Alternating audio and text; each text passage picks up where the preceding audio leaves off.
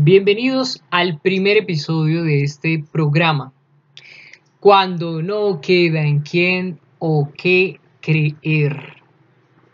Para empezar, me gustaría plantear una serie de preguntas con las que busco atormentarlos.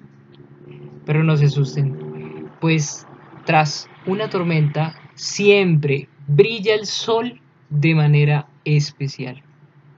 Formulo interrogatorio.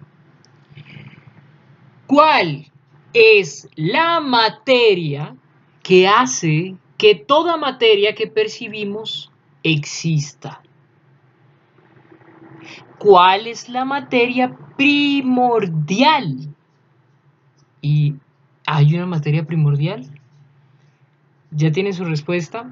Porque ahora les pregunto, ¿qué es eso que hace que esa materia primordial exista?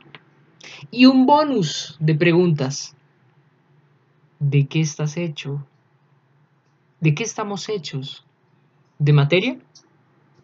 ¿O cuál es nuestra naturaleza? Son preguntas propias de nuestra naturaleza reflexiva. Ahora, les compartiré mi respuesta a modo de reflexión. Suena demasiado extraño si digo que tú eres eso, que tú eres el origen de todo cuanto existe. Tal vez, tal vez sea una exageración decir que de todo cuanto existe lo admito. Entonces me limitaré a repetir la proclama. Como es adentro, es afuera. Imagínate, tú, el mago creador de toda ilusión. Ahora no imagines, recuerda, tú creas tu realidad. Tú has creado tu realidad. Y no es un asunto de fe. A las leyes universales y a quienes les compete hacerlas cumplir, no les interesa si crees o no. Simplemente son. Y a propósito de leyes, puedo deducir de ellas que todo cuanto en nuestra vida hay en nuestra mente hay. Hay dos estados de la conciencia. Llamémoslo, llamémoslo terrenos de siembra, para que suene menos enigmático. Y en estos terrenos, efectivamente, tú siembras y has sembrado las semillas que germinan para crear el paisaje de tu vida. Número uno, la mente consciente. Número dos, la mente subconsciente. Adivina cuál es el campo más extenso y fértil. No creo que te guste la respuesta.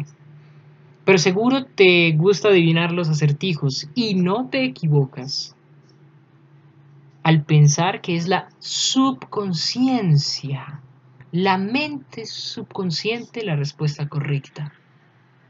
Sí, esta es la mente más extensa y fértil. ¿Y eso qué significa? Significa varias cosas. Uno, que debemos entender cómo funciona. Dos, que si no hay conciencia de cómo funciona, seremos víctimas de un accionar mecánico e inconsciente. Tres, que el sembrador eres tú o has sido tú. 4. Que quien cosechará los frutos de esas semillas eres tú, sin importar si son semillas de conciencia o inconsciencia, de bondad o egoísmo, de ira o paciencia, de amor o miedo. A ti te corresponde hacer la ciega y recoger los frutos, y no importa dónde vayas, no podrás evadir la responsabilidad de experimentar en esta o en otras vidas el fruto amargo o dulce de tus acciones pasadas. En el próximo episodio conoceremos un poco más acerca de cómo funciona la subconsciencia y seguiré atormentándolos con cuestiones sumamente favorables para el desarrollo de la conciencia. Gracias.